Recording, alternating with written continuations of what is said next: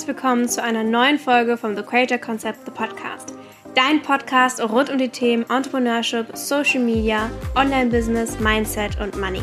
Ich bin Hannah Goinig, ich bin der Host dieses Podcasts und auch die Gründerin von The Creator Concept. Und bei TCC zeigen wir dir, wie du aus deiner Leidenschaft dein eigenes Online-Business aufbauen und skalieren kannst für persönliche, finanzielle und örtliche Freiheit.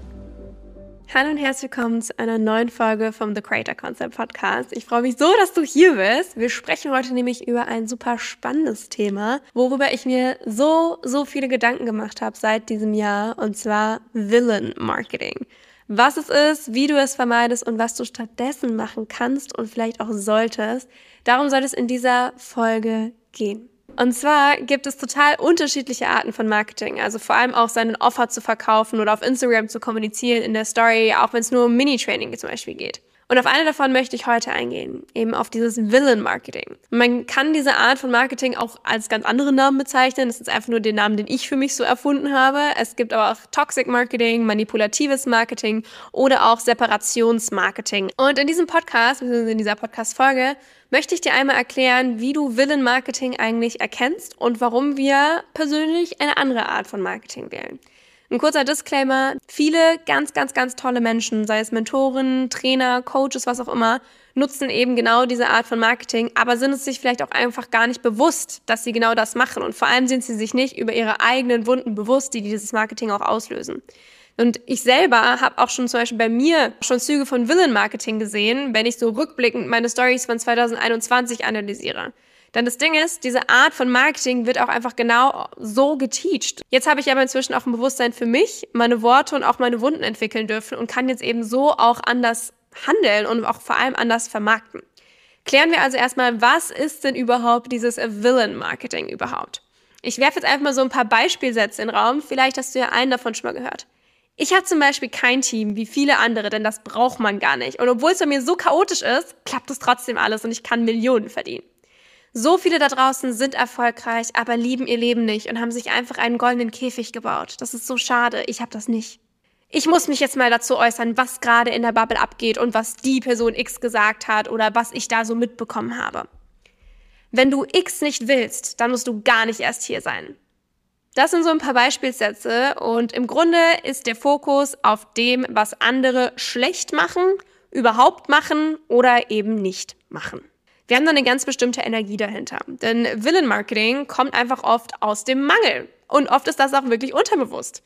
Denn es kreiert Angst, es kreiert auch FOMO, also Fear of Missing Out, und vor allem aber Stress im Nervensystem. Das heißt wirklich auch wieder hier ein paar Beispiele, die du vielleicht schon mal in Launches gehört hast, sind Sätze wie, du wirst es dann eh bereuen, nicht dabei zu sein. Oder wenn du es dir nicht leisten kannst, dann willst du es nicht genug. Ich bin dafür ins Minus. Ich habe Kredite aufgenommen. Ich habe XYZ gemacht, um das zu tun. Oder auch Sätze wie, du musst erst X investieren, um X zu verdienen. Boah, wirklich, bei solchen Sätzen, huh, huh. Und genau das unterstreicht eigentlich bei allen KundInnen innerlich immer wieder den Glaubenssatz, du bist nicht gut genug. Das, was du machst, ist nicht gut genug. Und das wollen wir nicht. Also was ist das denn für eine Energy? Aus der Energy möchte ich niemanden verkaufen. Auch so als kleiner Spoiler, wenn Leute aus dieser Energy kaufen oder mit dieser Energy angezogen werden, darfst du immer überlegen, sind das dann wirklich Ideal Clients? Und sind die dann auch am Ende happy mit dem Produkt, weil sie kaufen aus einem Pain raus. Sie kaufen aus vielleicht auch einem unterbewussten Druck raus und wegen, oh, wenn ich da jetzt nicht dabei bin, das wird nur noch schlimmer. Der Preis wird noch höher gehen, unangekündigt und oh mein Gott, ich muss da jetzt dabei sein, sonst verpasse ich was und äh, mir wird ja sowieso eingeredet, wenn ich das nicht kaufe, dann will ich es nicht genug oder dann mache ich es nicht genug und so weiter. Das heißt, wir haben einen konstanten Stress im Nervensystem, dass man das jetzt kaufen muss und buchen muss. Und die Entscheidung entsteht meistens aus einem Mangel. Und ich kann hier schon mal so ein bisschen spoilern. Meistens sind genau diese Entscheidungen dann die, wo am Ende gesagt wird, boah, scheiße, das war eine falsche Entscheidung. Ähm, ich bin da nicht happy, das Produkt ist doch nichts für mich. Irgendwie hat sich das Investment für mich einfach nicht gelohnt. Sprich, eigentlich ist es sogar für beide Seiten ein Lose-Lose. Für den Coach, der das Produkt anbietet, aber auch für den Kunden, der es aus einer schlechten Intention rauskauft. Natürlich ist der Kunde auch verantwortlich dafür, hey, aus welcher Energy kaufe ich heraus? Ist es wirklich eine Mangelentscheidung oder ist es eine Fülleentscheidung? Aber natürlich hat auch der Coach eine gewisse Verantwortung, hey, wie stelle ich mein Offer da und welche Menschen möchte ich da drin haben? Das heißt, was wollen wir denn stattdessen? Und zwar die positive Art des Marketings. Auch wieder hier positiv und negativ sind sehr dehnbare Begriffe, genau wie manipulativ. Man kann es nicht genau definieren. Deswegen darfst du dir hier auch nochmal dein eigenes Bild bilden. Was heißt denn für mich eigentlich negatives Marketing und was ist positives Marketing? Ich habe jetzt meine Art des positiven Marketings einfach mal Higher Self Marketing genannt. Das heißt Marketing aus der Fülle statt beim Willenmarketing den Fokus immer beim anderen und außen und was da alles abgeht in der Szene, I don't fucking care. Und meine Community shouldn't care either. Warum sollte ich meine Bühne hergeben, die ich mir selber erschaffen habe auf Social Media? Das heißt, anstatt dir zu erzählen, was andere so machen, schlecht machen, nicht tun oder überhaupt machen, erzähle ich dir und zeige ich dir vor allem viel lieber, was und wie ich es mache. Ich bin der Focus of Attention auf meinem Profil. Und genau so ist auch mein Marketing. Ich gebe doch nicht mein Scheinwerferlicht ab, das ist doch total kontraproduktiv. Und vor allem möchte ich keine negativen Vibes auf Social Media bei mir haben. Das heißt, ich kreiere dadurch Entscheidungen und Möglichkeiten. Zum Beispiel durch Sätze wie, hey, das wird sich mega lohnen, glaub mir, das wird so viel Spaß machen, hier dabei zu sein. Und natürlich kannst du auch trotzdem hier Tools nutzen, wie zum Beispiel Preiserhöhungen, um eine gewisse Urgency zu kreieren. Das heißt nicht, dass du das nicht darfst. Aber auch wieder hier, du nutzt nicht einfach eine Preiserhöhung und sagst, ja, unangekündigt geht der Preis hoch, weil wenn du es dir jetzt nicht leisten kannst, dann wirst du es dann auch nicht leisten können, deswegen leist es dir am besten jetzt. No, that's not the energy we want to come from. Wenn du zum Beispiel Tools nutzen möchtest wie Preiserhöhungen, aber im Higher Self-Marketing, kommuniziere das einfach klar und transparent. Wie zum Beispiel der Preis steigt um die und die Uhrzeit an dem und dem Tag. Denn auch wieder hier, wir informieren unsere KundInnen darüber, was passieren wird und sie können sich auch innerlich darauf vorbereiten. Das heißt auch wieder hier, wir geben dem Nervensystem Ruhe, statt dem Nervensystem unfassbar Druck und Stress aufzubringen, weil der Preis kann ja jederzeit nach oben gehen und oh mein Gott, wie soll ich jetzt das Geld zusammenkriegen und und und und. Das heißt zum Beispiel, wenn jemand zu mir kommt und einfach sagt, boah, ey du, oh, gerade ist einfach nicht der richtige Zeitpunkt für mich. Okay, great. Erstens, natürlich werde ich dich empowern, dass du deine eigenen perfekten Zeitpunkte kreierst und du selber entscheidest, ob es für dich eine Priorität ist. Aber ich werde so oder so immer noch hier sein, wenn du in ein paar Wochen oder Monaten oder auch in einem Jahr wiederkommst. Ich werde immer noch hier sein. Und stattdessen gibt es andere Leute, die sagen, hey, that's the right offer to the right time with the right person. Amazing. Oder auch Sätze wie, hey, ich kann es mir einfach gerade nicht leisten. Okay, cool. Ich werde dich weiterhin empowern, lösungsorientiert zu sein und zu gucken, hey, wenn du es dir leisten möchtest, wie kann man es möglich machen? Zum Beispiel sei es mit Zahlungsplänen, mit irgendwelchen kreativen Ideen oder, oder, oder. Oder ich empfehle dir einfach ein anderes Offer, das dann wiederum in dein Budget passt. Wenn du sagst, hey, ich will irgendwas von dir, aber ich weiß einfach nicht, was für mein Budget, dann empfehle ich dir gerne was.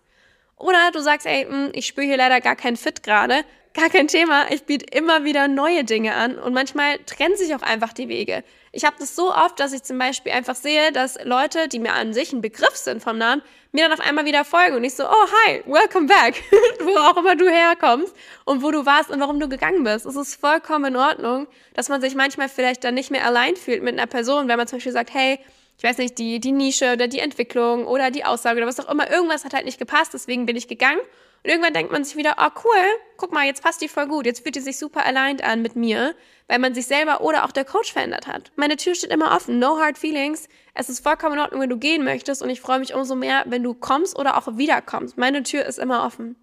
Und das ist einfach der Shift, den auch ich in meinem Marketing gemacht habe, weil ich einfach gemerkt habe, wow, meine Worte haben so eine krasse Energy und ich weiß ganz genau, wen ich anziehen möchte mit meiner Kommunikation, mit meinem Marketing. Und genau so vermarkte ich dann auch meine Offer, egal ob das Low-Tickets-Offer sind oder ob das High-Ticket-Offer sind. Du kannst so viel kontrollieren mit der Art, wie du bewirbst, wie du kommunizierst. Und das möchte ich dir einfach mit dieser Podcast-Folge bewusst machen. Wenn du dich auf Instagram umsiehst und zum Beispiel überlegst, ob du bei jemandem buchst oder ob du vor allem einen Mentor in einem intimen Container buchst, wie eine Mastermind oder ein 1 zu 1, bitte, bitte, bitte mach auch einen Energy-Check und nicht nur die Ergebnisse. Ich will nicht nur, dass Leute bei mir buchen, weil ich viel Geld verdiene oder weil ich so erfolgreich bin. Ich will, dass Leute bei mir buchen für die Art, wie ich mein Unternehmen führe und vor allem auch, wie ich mich selber führe und meine Clients führe und mein Team führe. Lies dir mal zum Beispiel die Captions von jemandem durch oder hör dir wirklich den genauen Wortlaut an. Das, was du liest, was für eine Energy bringt es mit?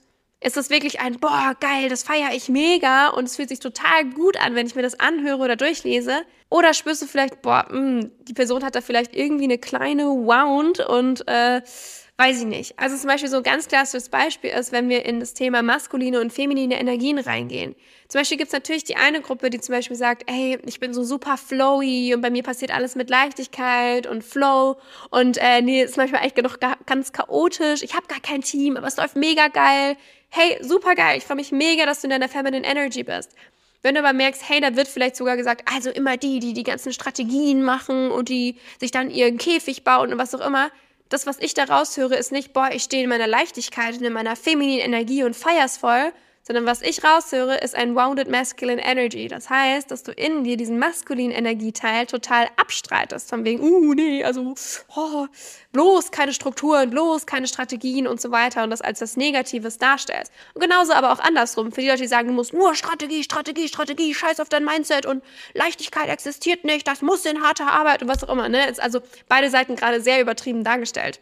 Auch das, was ich da raushöre, ist nicht, boah, geil, so ein Strategy Genius, sondern was ich raushöre, ist, wow, übelst bounded feminine, da darf man so ein bisschen in die Balance gekommen werden.